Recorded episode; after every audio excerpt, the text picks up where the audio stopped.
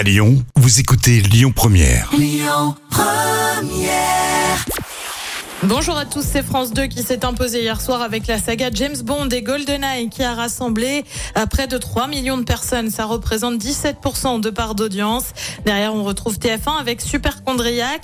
Euh, France 3 complète le podium avec les enquêtes de Dan Sommerdahl. Une cérémonie d'ouverture 100% féminine. On en sait un peu plus sur le dispositif mis en place par TF1 pour la Coupe du Monde de rugby. C'est prévu à l'automne prochain. Et bien, on apprend ce matin euh, que la cérémonie d'ouverture sera présentée par Anne-Claire Et Isabelle Iturburu avec un journal délocalisé. TF1 qui mise sur le rugby avec déjà des chroniques J-100 au sein du journal de 13h de Marie-Sophie Lacaro.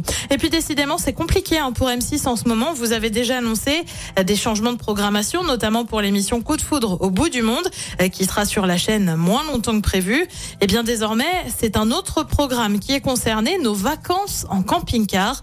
Vous risquez plus de tomber sur l'émission et pour cause, elle est déprogrammée dès cet après-midi 17h en raison de mauvaises audiences. À peine 300 000 téléspectateurs en moyenne.